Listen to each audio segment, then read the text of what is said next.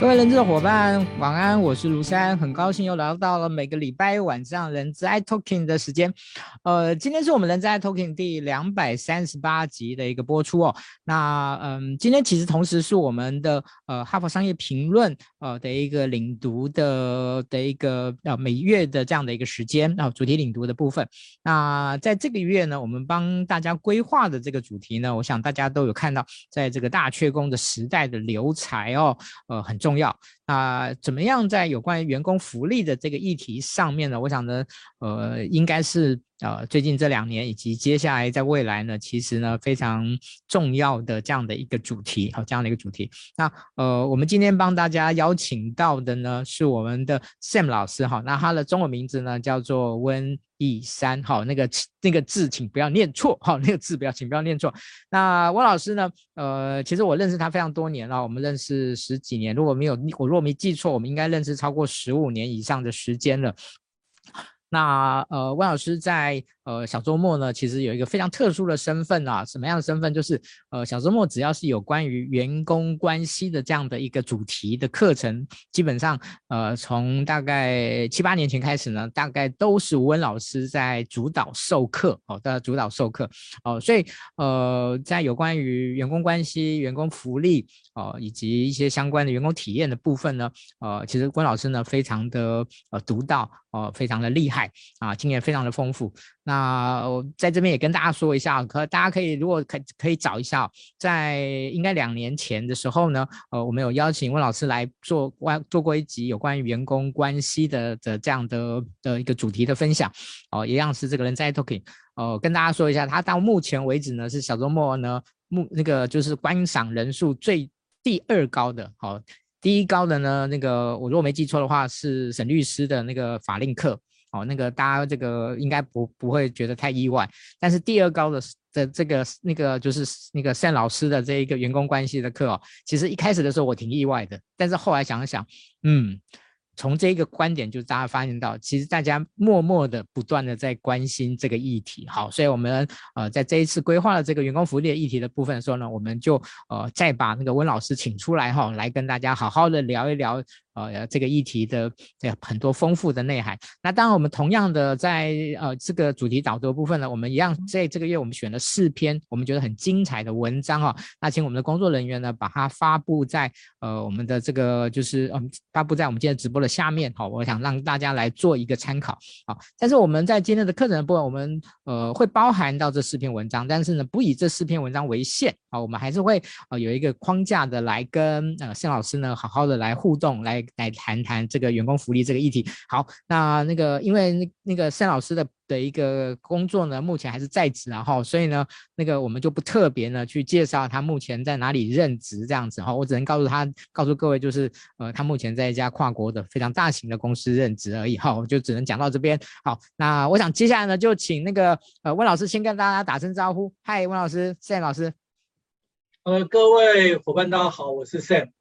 那我想谢谢施安刚刚的介绍，那也先让各位知道一下。Harvard Business Review，它目前施安挑选的这四篇文章，其实都蛮有深度的。那各位如果对于员工将来对于福利方面的需求有一些想法的话，可以多参考一下这几篇文章。那我也回应一下施安提到所谓的点阅率的这个部分，我想大概不是因为我讲，而是因为这一个主题。其实今年特别像是小周末这一次在。标题上就写得很清楚，所谓大缺工时代，其实大缺工时代只是一个提点出现况的一个影子而已。其实员工福利或者是员工体验这件事情，从过去的员工关系已经逐步的在做进化。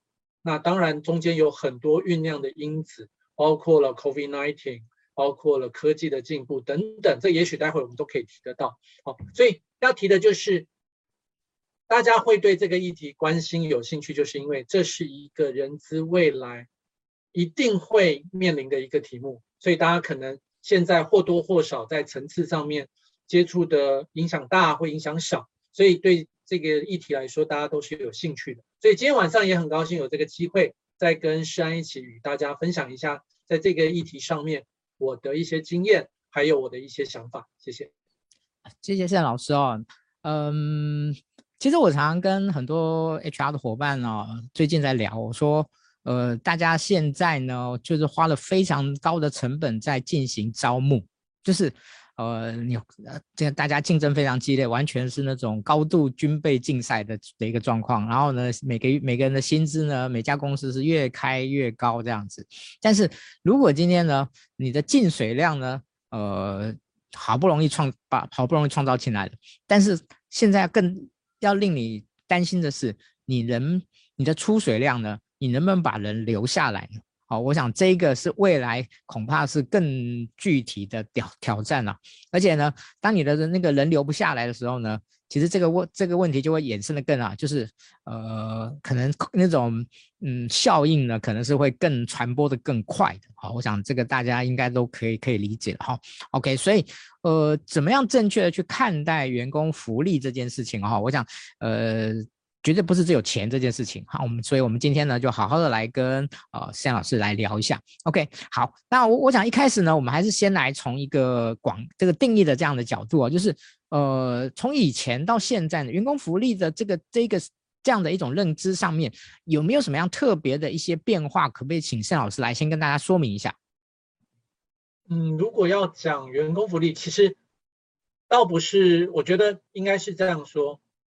职场的主体是工作者，其实不是企业。好，我想 HR 之所以有价值，也是因为这样，因为人是很关键的一个竞争力的来源。所以，如果提到福利的变化，不如我们要谈的就是世代的变化。世代的需求不同了，我们的社会架构也不同了。好，那其实光谈世代这件事情，我们其实可以谈到很多面向。包括现在大家常听到的管理，啊，包括人才的招募。那今天当然我们还是聚焦回来，选育用有太多东西可以讲。我们聚焦回来讲员工福利的部分的话，我们还是要回来看我们现在这个世代的特色。现在这个特世代的特色其实很可爱的一点就是它跟过去我们所遇到的很多世代的工作者不太一样。举个例子来说。以前的世代很重视实质的部分，他很重视哦，这个企业是不是能够经营的长久？我在这里是不是稳定？那我在这里得到的薪资是否丰厚？好，那当然，过去其实从工作的求职范围来说，也都有很大的变化。曾经我们的求职是钱多事少离家近，对，那这个是一个想象。可是现在钱多事少离家近。可能还不光是这样，因为你被绑在公司，或者是你在一个跟你的理念不契合的公司工作，钱多事少离家近已经留不住你，你可能更愿意去一个钱虽然不多，事情多，可是离家远，但是符合你人生价值观跟你的理念发展的公司。好，这就要提到我们的员工福利的的这个部分在世代之间的差异。过去的世代，如果我们以马斯洛需求曲线来看，需求三角形来看，过去的世代其实很多是注重在所谓的保健因子，是不是能够让我得到充分的生活上面的安全跟调度？那原因很简单，就是过去我们曾经经历过经济起飞的年代，然后也经过社会的变迁，可是现在的世代，它的所处，他从出生开始的社会其实是属于富裕而稳定的。那甚且我们现在很多的工作者，他已经不再去考虑是不是要去把钱带回家奉养父母，不用，他照顾好自己就好。那他需不需要照顾下一代，那是以后的事情。现在我只要照顾好自己。所以现在员工福利很大的一块是我自己的需求很重要，也就是说，不是只有。顾到在财务上面的需求，而是我这个人的需求。好，所以这边要强调的就是新的世代的福利的变化，从过去有形的物质的转变成现在很多是价值上面的。那你说它是不是有形的？是不是物质的？不一定，但是关键是它是有价值性的。好，那这一点在过去其实是比较少被探讨的。那所谓的价值性，其实牵涉的范围很多。什么是员工福利，对不对？一个公司它让员工去做公益活动，让你劳心劳力，它是不是福利？只要员工认同，你其实可以认为它是福利。虽然它是一个公益事项，那更多公司可能是让员工有所谓的公益假的放的的一个使用，那这也是其中一个。它关键不在价钱哦。如果我们用过往 HRM 的管理来看，说哦，公司开放了一个假期叫做自工假、公益假给员工选择，所以我的福利变好了。如果从这个观点的话，我得告诉各位，并不是的。是员工认同了公益这件事情，这件事情跟他的价值观有相符，所以他认同这件事情是他的福利。那有的公司可能是用强迫的哦，因为我们公司想要打一个公益的形象，所以每个员工一定要去做什么样的公益活动，不使用这个公益假，我还要特别去 monitor 一下这个单位，那这就不一定不一样的概念喽。好，所以员工的福利从以前的物质型的。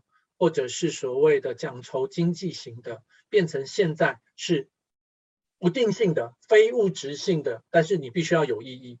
好，我想这个是一个很大的一个变化。那至于里面的变化型非常多，每个企业因着你的企业文化、因着你的市场环境，还有你的竞争对手，还有你所所需要的族群，他的生活，它都会有不同的意义。那这一点，我想是先分享一下。我觉得现在的福利是需要多元而具有意义的、具有价值的，而不是只是金钱的价值或物质的价值。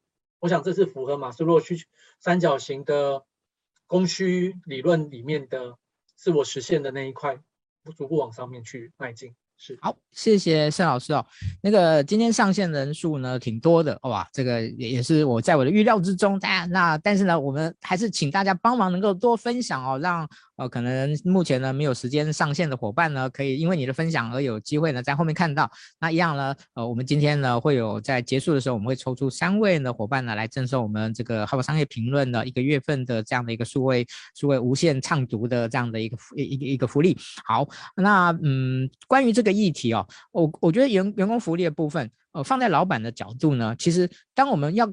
把它跟留才连接上来的时候呢，那我想的有一个非常严严肃的议题就会出现了，就叫做员工福利跟留才它的关联性到底是什么呢？我要怎么去哦，用怎么样的方式去把这个连接度呢加强，让老板觉得花这个钱是值得的呢？这个我我想呢，这个一定是一个很大的挑战。那这个问题可能也不容易答得好，但是呢，我想呢，今天有难得有这个机会，可不可以请教一下盛老师？就这一个观点，我先讲两件两个很重要的切入点。一个是所有做招募的伙伴，就算今年之前你没有意识到，也没有听过这一个 wording，但是今年开始你一定是听到耳朵快长茧了，叫做雇主品牌。好，我想这件事情是重要的。那在所谓的大缺工时代，大家都会觉得雇主品牌很重要，雇主品牌跟招募有关，对吗？好，这个。雇主品牌这一件事情，我们可以花很多时间来讲。但是我先反过来问一个问题，您在心里面想，雇主品牌跟员工福利，或者是我常讲的员工体验有没有关系？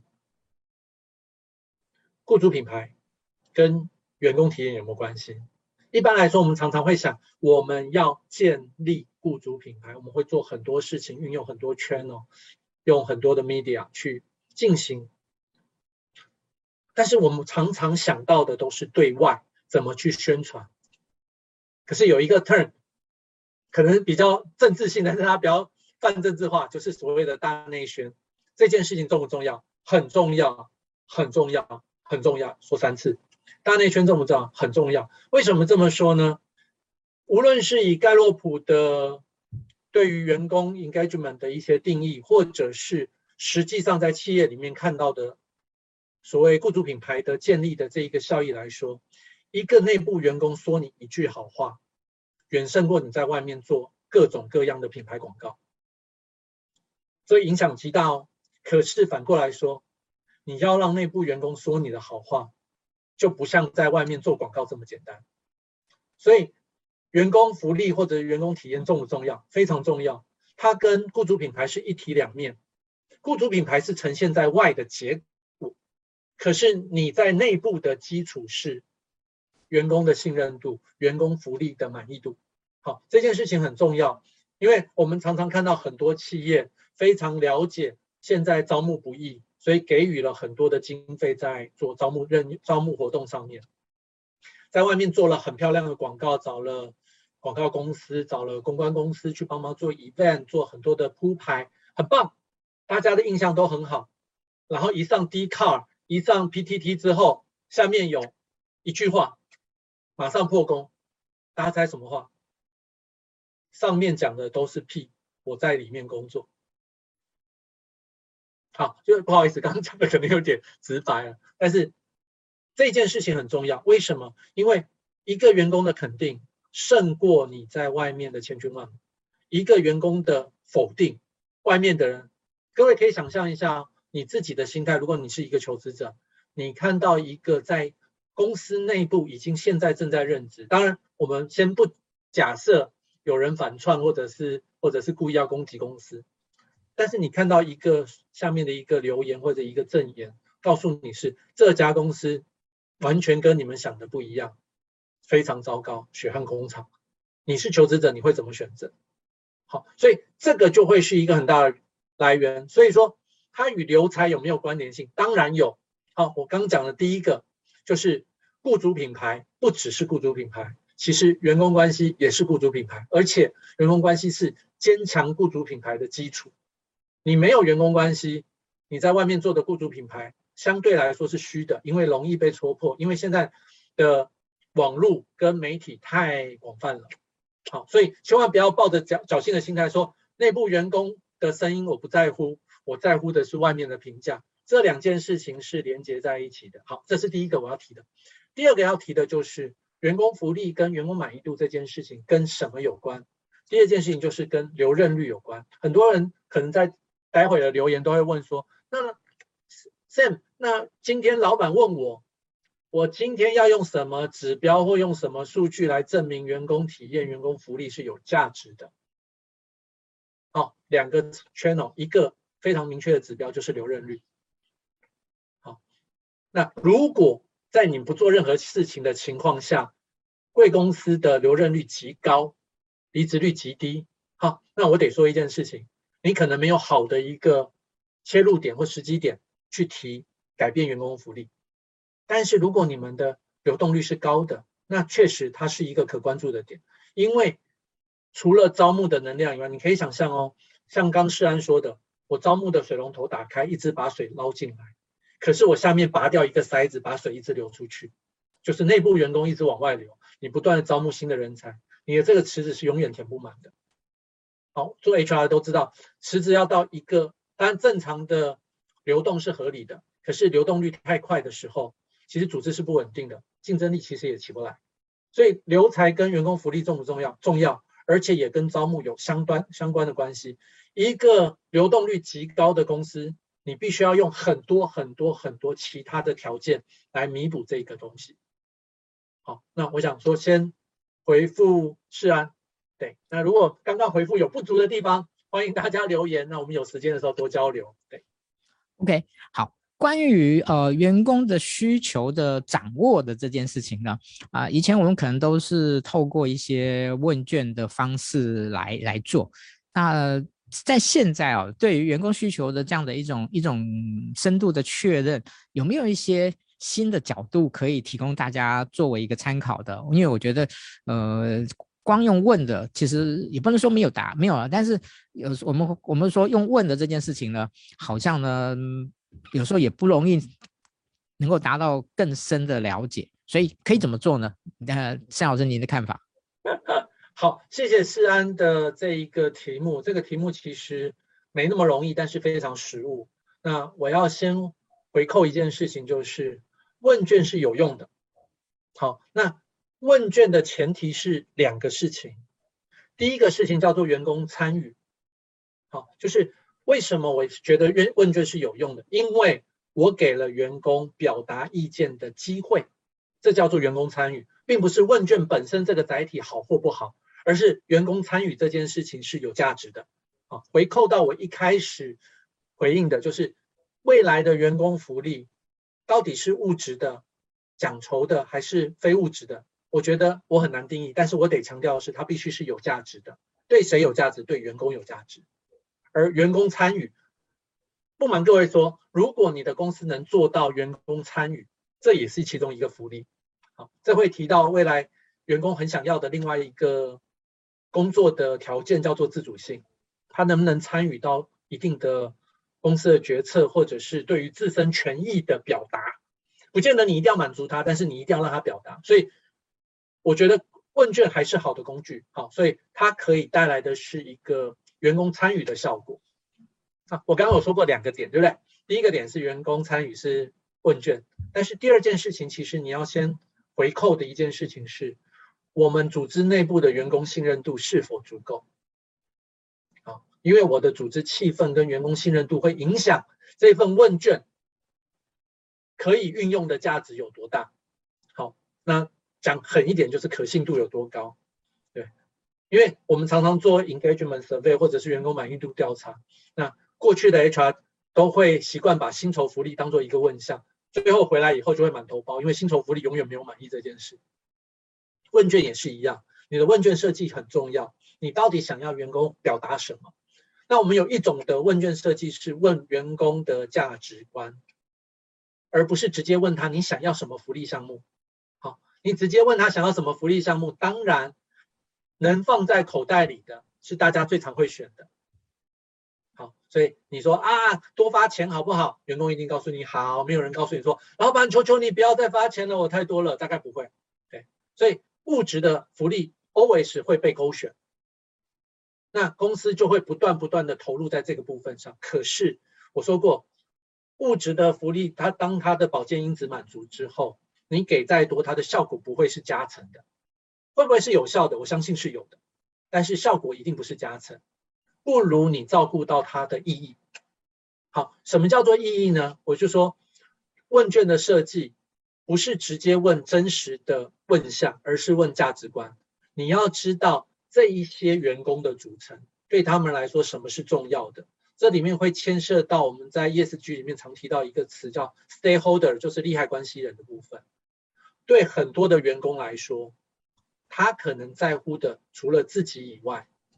还会有家人，那就跟员工组成有关。有些人在乎的家人是爸妈，中生代的部分。那有一些已经是稍微有家庭基础的，他在乎的可能是小孩。好，那这些都很重要。那在价值观里面，其实雇主品牌也很重要。你的员工愿不愿意跟他的家人或者是跟他亲友说很很。骄傲的说我在哪里上班，这件事情很重要。这件事情会连接到刚刚我们提到的雇主品牌。好，所以我大概先回复一下，就是对于员工的需求，我们要怎么去了解？我的建议是设计一些好，是让员工表态参与的一个问卷活动，很好。但是不要直接问问项，因为问项里面会有几个陷阱。第一个，HR 或者是设计问卷的人。已经想好了，我想要框住什么福利，准备在接下来提出。那里面牵涉到两个，第一个，如果这个福利不是对员工有高期待性、高价值性的怎么办？第二个，如果员工把你的问项当真了，他有期待值，你最后不执行，你会有负面的效果。所以我就说，就问卷而言，它依然是好工具，可是记得尽可能的是去了解员工对于价值观的倾向。他更重视什么？那当我知道我的员工的组成都重视什么，比如说年龄层啊，我的中位数的员工组合在哪里？他们现在这个族群需要的福利跟价值观的取向在哪里的时候，我从这里才去设计福利，那比较容易达到。哦，我就说就甘心呗，对，全国电子的广告，我觉得这个是一个我的建议。哎，思安，谢谢盛老师哦，嗯。顺着刚才我们所提到的这个需求面的这样的探索，呃，其实现在的员工福利呢，有一个新的趋势，就是从齐头式的往所谓的绩效式福利的方向去发展。也就是说，在企业里面呢，它并不一定是提供给每一个人都是相同的这样的福利。那这个我想我们可以理解，但是这样做呢，跟以前的做法事实上是一个挺大的转变。那他有他可能需要怎么样的条件，或者说他可能会面临一些什么样的挑战？这个部分，呃。因为我觉得未来很多公司会往绩效式福利的方式发展，所以呃这个部分呢，先请那个盛老师可不可以提供我们一些这个未雨绸缪之道？好，那我回应一下施恩刚提到的，其实绩效式的福利，我们就称为客制化或者是差别福利好了，因为不不一定它的条件一定是只有绩效一项。但是它对对等的名词就是齐头式的福利跟差异化的福利。好，我我先假设是这两回。这里面其实带来了，我大概提两个点，大家就会很清楚。第一个点叫做福利金，在台湾有所谓的福利金提拨这样的一个管控。福利金提供的福利，在未来它一定是齐头式福利，因为它无论过去或未来。对于福利金的动支运用，它都是一视同仁，所以我们称它为齐头式的。好，那这样子的福利会不会存在？依然会存在，因为它的来源就是必须要做齐头式的福利。你要做差异化福利，在福利金的动支里面是不允许的。好，所以这是第一件事情。所以齐头式福利跟差别式的福利未来都会存在，这是第一件事情。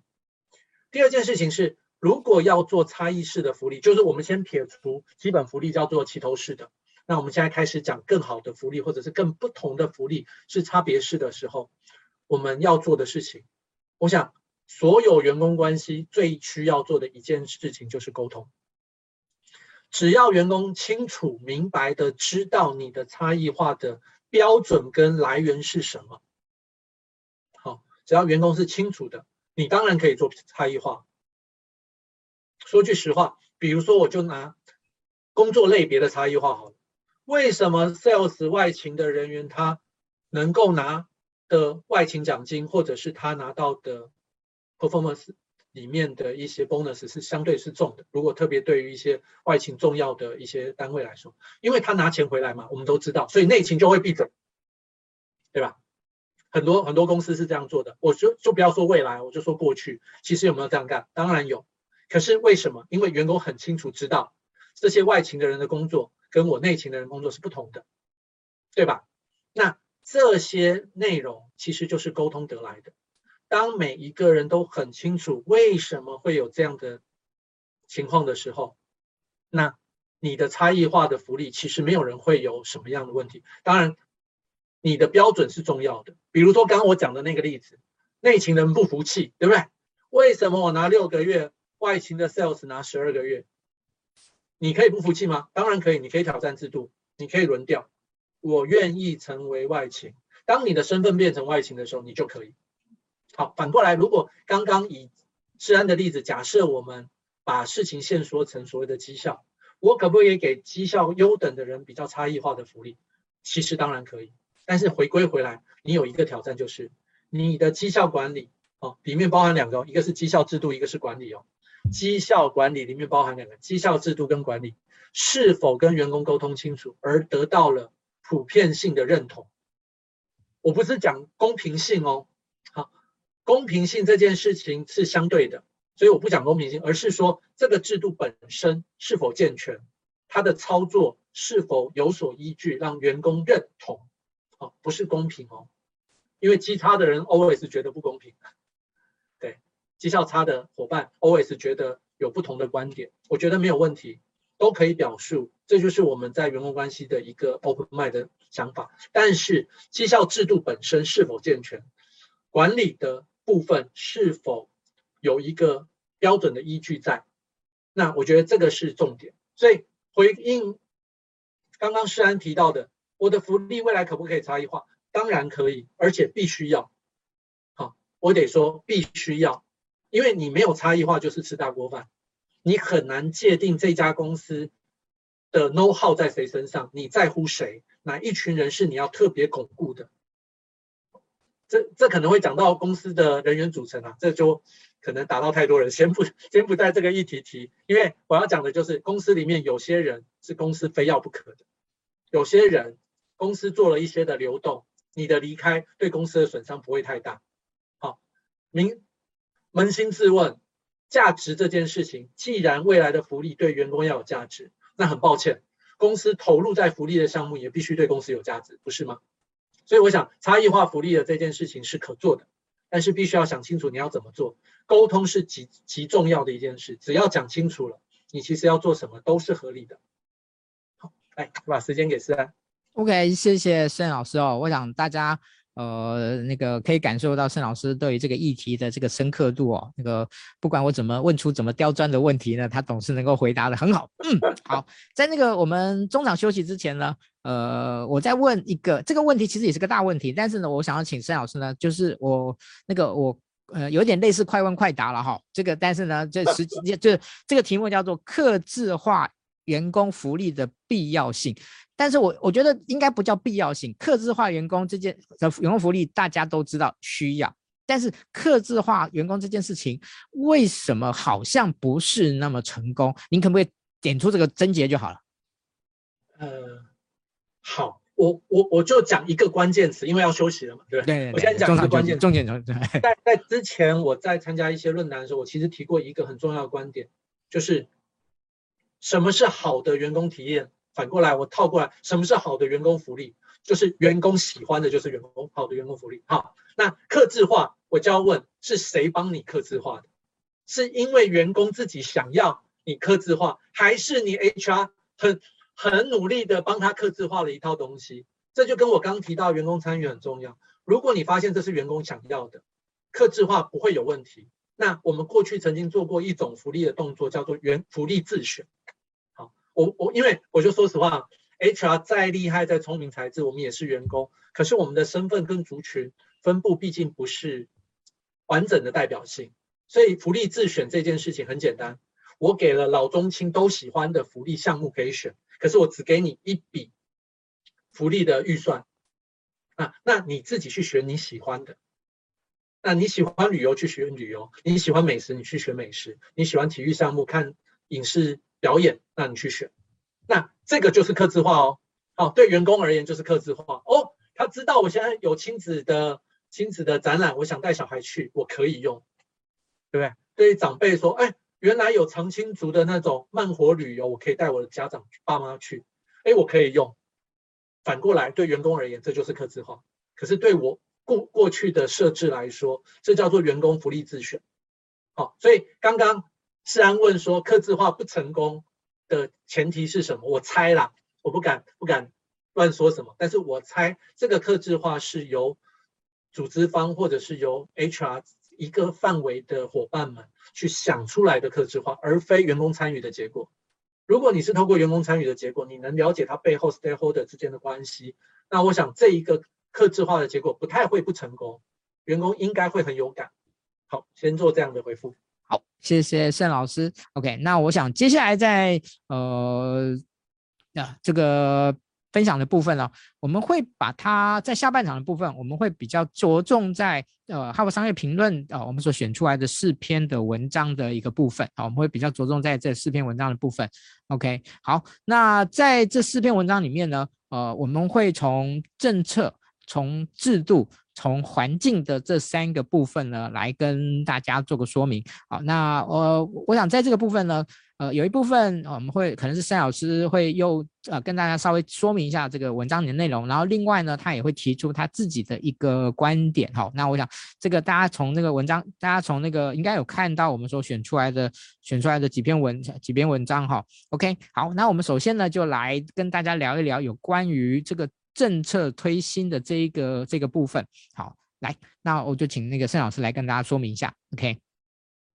哦哦，因为因为对我来说，政策跟制度其实是一体两面了，所以分成两个题目来答，其实有时候，嗯，我要想一下怎么答。不过我先说一下政策的部分，嗯。从人资的角度来看，其实现在的人资跟过去的人资很不一样。我们面对非常多的挑战，而这些挑战人资感受到了，老板未必感受到。好，我想这是政策的一个很重要的部分。所以，如何成为一个好的幕僚，把对于人才方面的经营的见解传递给经营者是重要的。因为过往有很多的政策，其实我们更重视的是什么？是我们的营业绩效。这件事情是重要的。现在不重要吗？当然重要。可是我们要回想一件事情哦，过去的营业绩效的来源，很多时候可能跟我们的使用的生产设备，或者是投资的地区、劳工有很大的关系。可是未来的竞争的绩效，只有一件事情，就是人才。好，就是人才。但是，以后有机会讲招募，我们再来提所谓的招募定位。其实人才有很多不同的层次，你要先回过头来看你的产业跟你的企业需要的人才在哪个层次。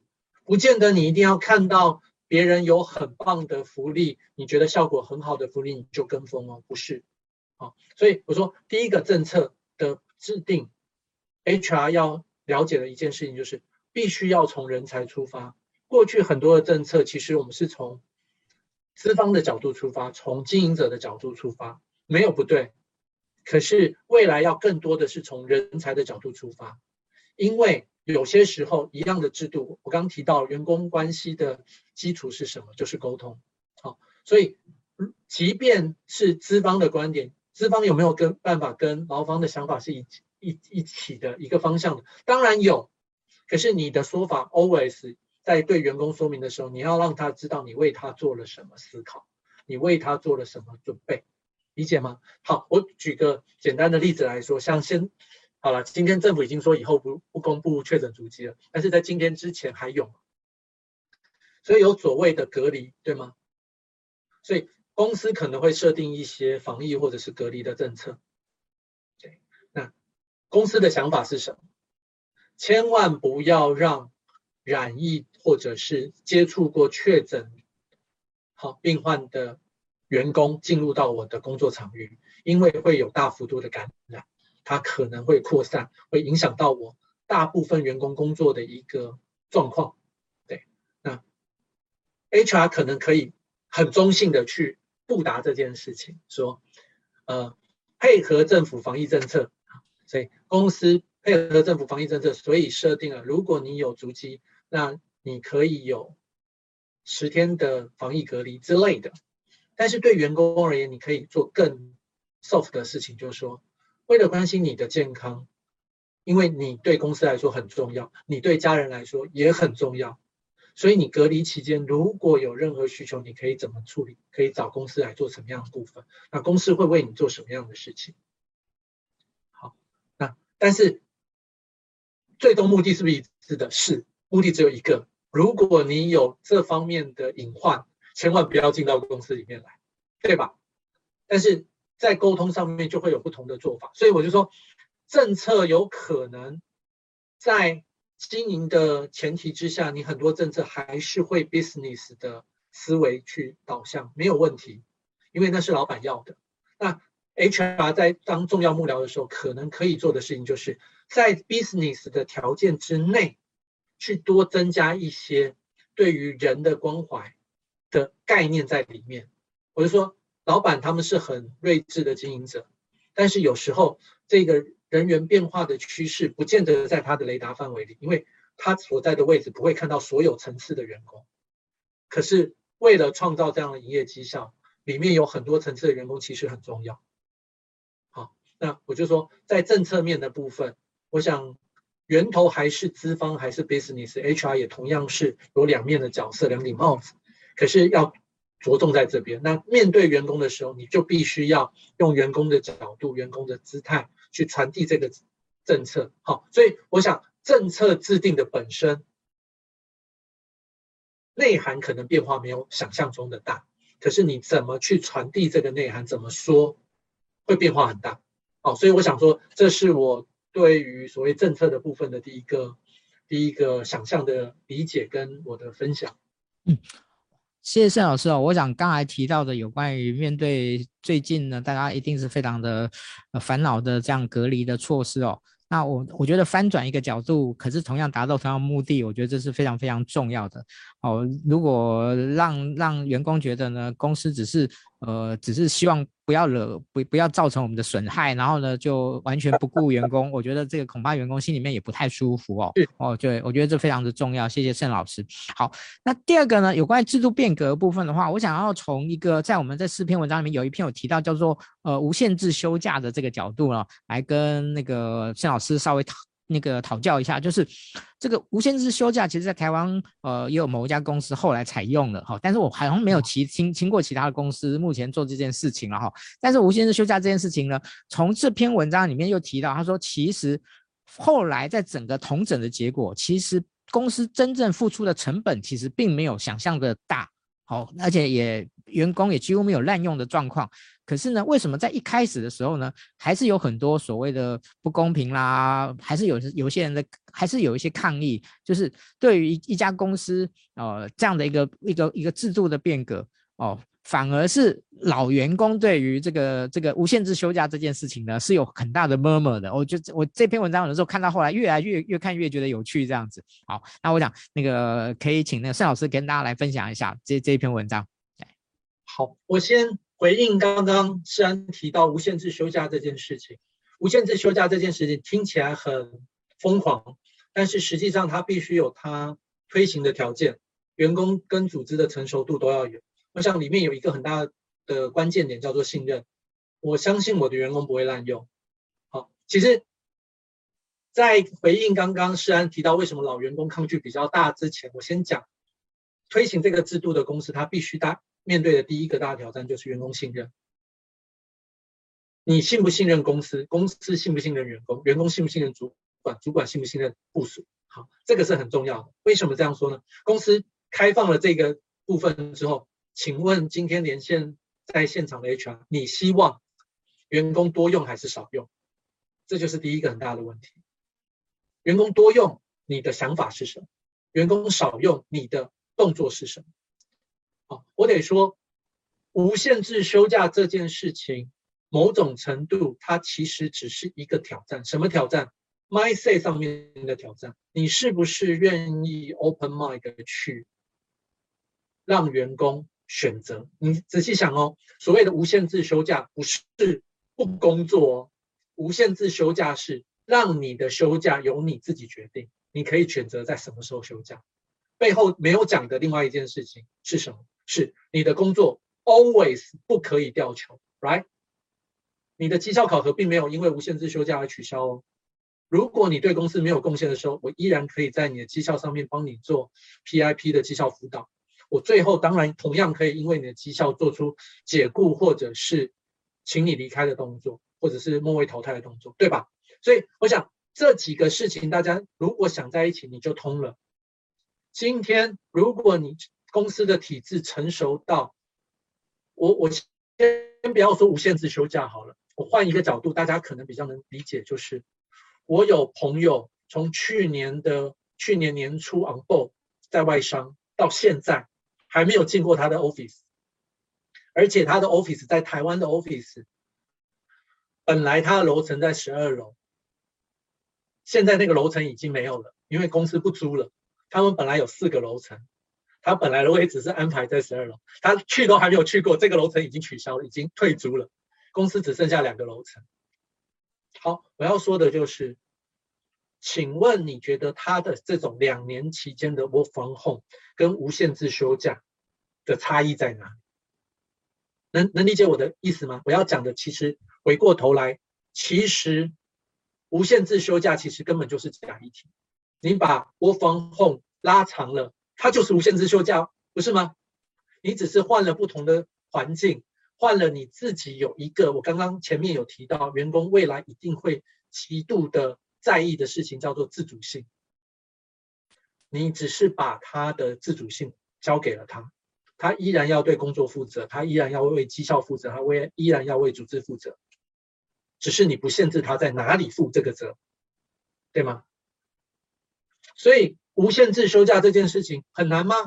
我就说，mindset 调整之后，你会发现一点都不难。好，但是前提是我一开始说过，组织的成熟度还有信任度很重要。有些公司到现在还可能对于 work from home 这种远距办公都还存有一些些的的观望，或者是或者是思考点，那可能他就不适合做这样的事情。可是有些公司他已经很成熟了，他觉得远距办公哪有什么，我绩效照看呢，你照样不能把工作漏掉啊。那你在哪里关我什么事？你在垦丁工作，只是花你的钱住你的民宿而已，看你的大海，但是你完成的还是我交办的任务，有何不可？我为什么非要你坐在我的面前，占用我的办公空间，坐在 partition 下面，假装很认真的花了八个小时，然后交不出任务？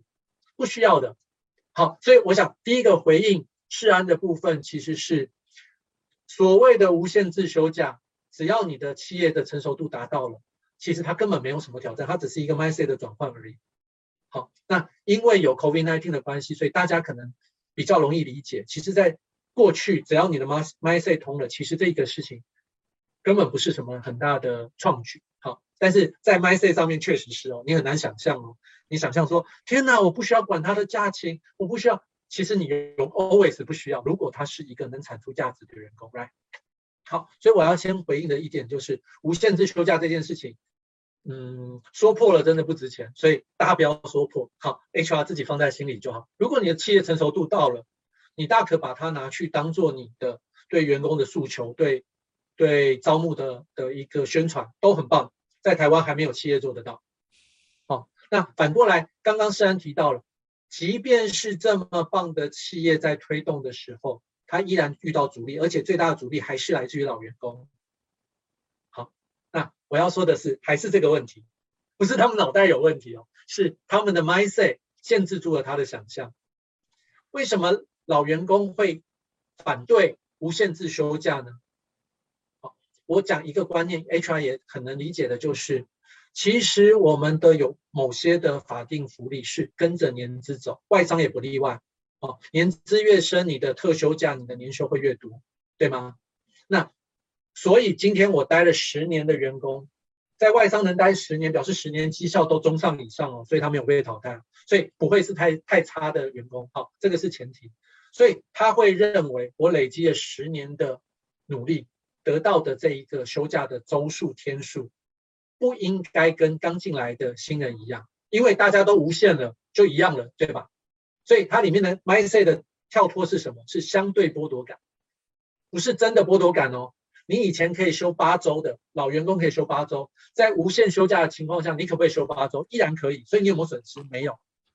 但是你反对，为什么反对？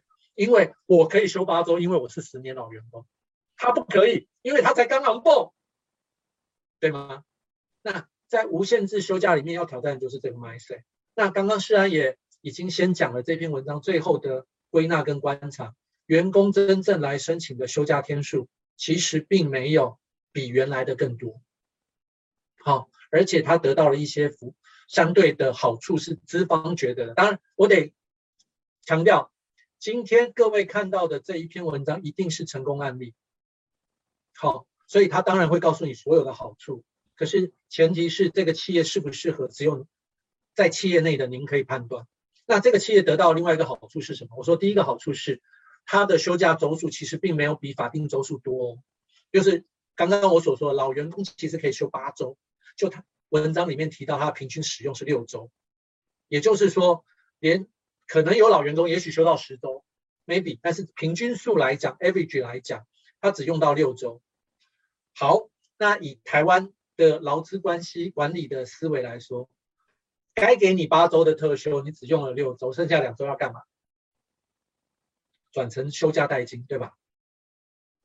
当你无限休假之后，哪来的代金？我怎么计算？它没有基数，所以代金不再是有价的，对吗？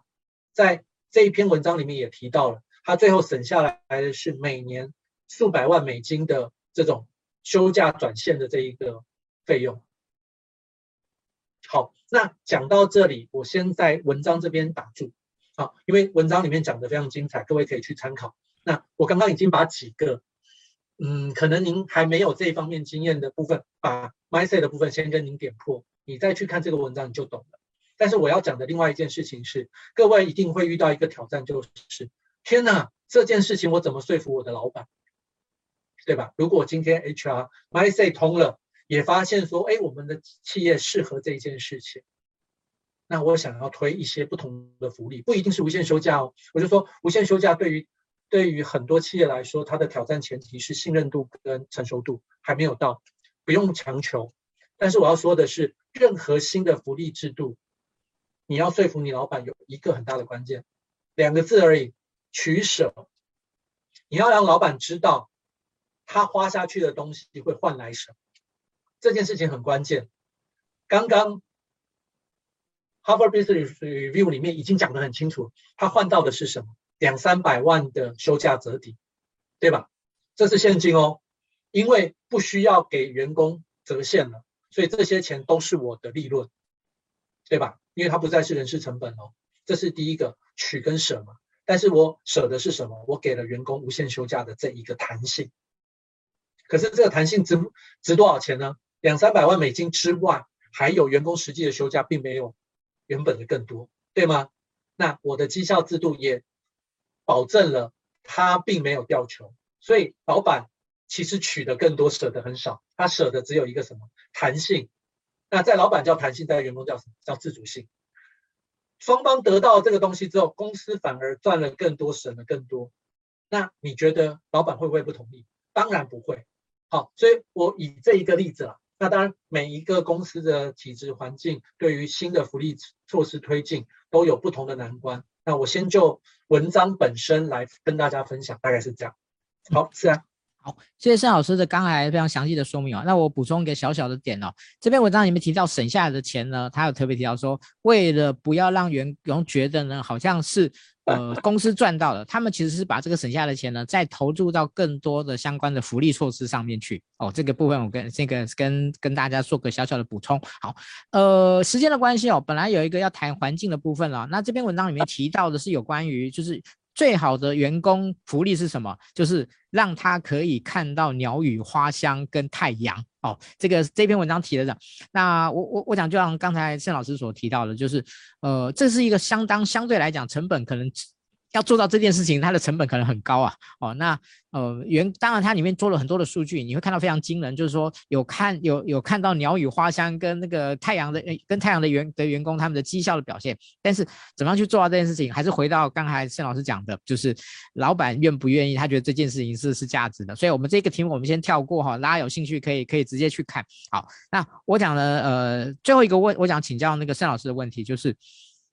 也许我们现在还在第三波疫情进行的过程中了哈，但呃，我觉得员工福利这件事情呢，确实已经到了方，已经是方兴未艾正在进行的一个过程中。因为呃，这个大账务时代，怎么样留才这件事情是跟员工关系、员工福利、员工体验是完全三者绑架在一起的。所以，员工福利的在后疫情的时代哈，我们姑且称作后疫情时代，它要怎么去制定？有没有几个方向？你觉得呃，是盛老师？特别要提醒大家的，好，这个部分。嗯，如果现在要制定新的员工福利的政策的话，我想第一个点就是要请 HR 先去思考我们在产业或者在企业里面所处的位置。好，如果你在非常顶尖的，我们等一下再讲。我们再讲一般的伙伴的话，最简单的方法就是 benchmark，看别人做什么。你的企业适不适合？有没有这样子的需求？有就去做。为什么我会先提 benchmark？不是因为我不鼓励 HR 创新，而是 HR 创新的前提有很多，你需要拿出证据。你不先建立你的 credit，你其实很难告诉主管说你要做什么福利的创新，因为所有的创新在主管的耳朵里面，在他 mindset 还没有通之前，都是花费。所以你有 benchmark 是最好的。你告诉他说某某某某公司这么做之后的好处是什么？他会认同这个好处而让你试试看。那你能试就是好的开始，因为你可以收集自己企业里面做了这件事情之后的绩效，最后告诉老板说：“See，我们真的做得很好，而且这个福利是有效的。”那对老板而言他也开心，对 HR 而言你的 credit 也增加。好，所以我就说在。一般形态的企业里面，我想这件事情先做 benchmark 是好的，因为台湾的企业，你的 benchmark 的题材可以一直到国外都可以看，不一定都适合，但是你可以看到很多很多创意的福利国外已经有公司试过了，无论成功或失败，你都可以去借鉴。好，这是第一个。但是如果您说您的公司已经是非常 top，好，你说坊间看得到的福利，我适合的福利我都用完了，我一定要做新的福利，可不可以？当然可以。那就会回到我刚刚提到的，你得先知道你的企业的员工现在还有什么地方不足。所谓不足不是不好哦，是差异上面不足。就是在我刚刚讲了，如果问卷是个好的工具。我问的也不是项目，而是问价值观。我发现我的员工对于世界和平很有期待。假设，那现在乌俄战争期间，maybe 你就可以 do something。有些像台湾也捐了钱过去嘛，那你也可以捐一些人道物资等等的。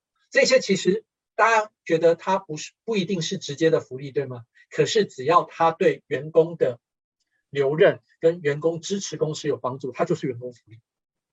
我们说穿了，员工福利的最终的结果就是，员工有价值的员工愿意持续选择支持公司，并且对公司的价值有所增长，它就是有价值的福利项目。好，理解吗？就是我们很在乎员工，我们在乎他的各种的方面的方便跟安心，但是背后不得不说，我们隐含着一个意义就是。这样子的员工能持续为公司创造价值。好，您回想一下哦，很现实的哦。如果有一个不无法为公司创造价值的员工，你会希望为他争取更多福利吗？不会。所以这个前提不要忘了，因为 HR 有两顶帽子，我们戴着资方的帽子，必须为老板想。所以这件事情是有的。啊，只是我们当然可以换一个更 soft 的方式，就是我们用员工福利的部分回应员工的努力，回应员工的付出，这是好的。好，所以大概跟回应思安最后一个问题，就是如果您还有很多好别人做过的创新福利还没有试过，那先做 benchmark 是我的建议，不要太创新，因为大家知道太创新一定带有某部分的风险。好，所以 benchmark 是好的，有别人帮你背书，就算做不好了，你就说哇，他的企业体质跟我好像有一些落差，我们下次试别的。对，不要再拿那家公司就好。可是如果你已经在很顶尖，你想要做一些真的很不同的，那请从员工的需求跟价值观出发，前提是跟企业的理念是吻合的，不可以为了员工违背企业理念，这样子的 HR 的政策是不容易推行的。啊，唯有企业的理念跟员工的价值需求合而为一的时候，这个福利会是好的福利，而且是有感的福利。先简单回复大家。OK，谢谢盛老师哦。呃，我待会会有一个小小的这个 ending 哦。那在 ending 结束以后呢，我想说再请盛老师呢，呃，对于就是呃，如果今天一个 HR 想要调整他的员工公司的员工福利的这样的一个规划的话，那您会建议给他们什么样的一个起起就是切入点？好，这个部分我们在最后的时候呢，给呃，请那个盛老师来给大家一些小小的叮咛。好，嗯、呃，其实我今天那个。听了施老师的这样的一个分享哦，我想从一开始的时候，大家就可以感受到，就是嗯、员工福利这件事情，呃，更重要的一件事啊，就是怎么样去创造出好的体验，好，怎么样去呃让所有的员工感受到被支持，感受到在面在工作。的这样忙碌的工作之余，他们呢是有一个很坚强的这样的一个后盾，有那个呃非常期待他们能够在这个地方好好的工作的这样的各种方方面面的一个总整体的思考哦所形塑出来的。好，那我想在这个这个面对这个就是大缺工的时代。呃，当你招到一个好的人才的时候，你当然期待他能够有好的这样的一个留任的的一个一个状况发生。但是，呃，工作上面难免会有一些压力，工作上面难免会有一些不不愉快。但是呢，怎么样让这些？呃，压力跟不愉快能够被整个好的管理以及好的员工福利、好的员工体验呢，能够撑住，我想就变成了是一个非常重要的的一个起点。我想大家呃很多的 HR 呃的伙伴们，在未来呢，其实我们是需要花更多的时间去思考这件事情的，所以也许未来我们可能会来开办有关于这个员工体验的一个相关的这样的一个创意的思考。好，那到时候呢，也许可以请那个盛老师呢来给我们更多的一个指导。OK，好，那最后呢，我们就请盛老师来给我们一个小小的叮咛：如果一个员工想要调整他们公司的员工福利，好，那。简短的回应，思安提到，因为这是个大哉问，每一家企业要做的事情可能不一样。不过，我想有一个起点是一致的，就是为什么你会想要改变你们的员工福利？好，为什么？一定要问清楚哦，千万不要因为大家都在调整员工福利，你就想要调整员工福利，不尽然。你一定要找到一个对的点，比如说，我们的留任率是不是太低了？那很有可能我的员工福利，其实我比较会支持的是员工福利，它只是一个载体或者是一个说法。我觉得要改变的其实有一个 turn 是员工体验，好，很有可能是在他的员工在在职的生命周期里面的员工体验不够好，好，那里面包含了福利，包含了体制，包含了管理，好，里面东西比较多。所以如果单讲员工福利，我的第一个问题是。为什么你想要调整你们的员工福利？好，如果你能答得出这个为什么，那从这个为什么里面，你就比较容易找到你要着力的点。所以我想先先回应世安刚刚的问题，就是这件事情很重要，因为很多时候的 HR 会接到一个命令或接到一个趋势，就想要做一件事，先想清楚为什么，你一定要师出有名。好，包括。决策层都认同这件事情是个问题，是个痛点，他才会给你所谓的取舍的空间，他才去思考。不然，假设我的员工留任率很高，我为什么要调整员工福利？不需要的。好，我们可以在很多方选里面去改善员工体验就好。可是，如果你发现企业有痛点，你发现了你那一个改变改善员工福利的这一个为什么的存在，你其实已经得到答案了。其实我之前有一个很重很重要的贵人，一个长官，他跟我说过一件事。他说：“你问对了问题，你就已经得到答案。”所以我就说，如果各位要问自己一个问题，在做员工福利的调整之前，我先问，请你先问自己：为什么我现在想要调整员工福利？好，这个起起因、起心动念，跟后面带出来的解解的方法都会不一样。所以我想先简短的跟各位分享这一个这一个观点，是。好，谢谢 Sam 老师。好，那我们今天的一个直播呢，真的非常非常丰富哦。那时间超过略略超过了几分钟，但是我相信呢，大家一定是意犹未尽的。好，我相信这一个这一这一场呢，应该也是会飙高到很高的观看数的这样子。好，那当然，呃，其实那个孙老师，其实今天呢，呃。用的非常呃，非常重啊、呃，就是非常严谨的这样的一个一个推演呢，让大家对于呃员工福利这件事情呢，有一些更深入的了解。好，那今天真的非常谢谢谢老师，那我们今天的直播就到这边告一段落，谢谢，拜拜，拜，谢谢。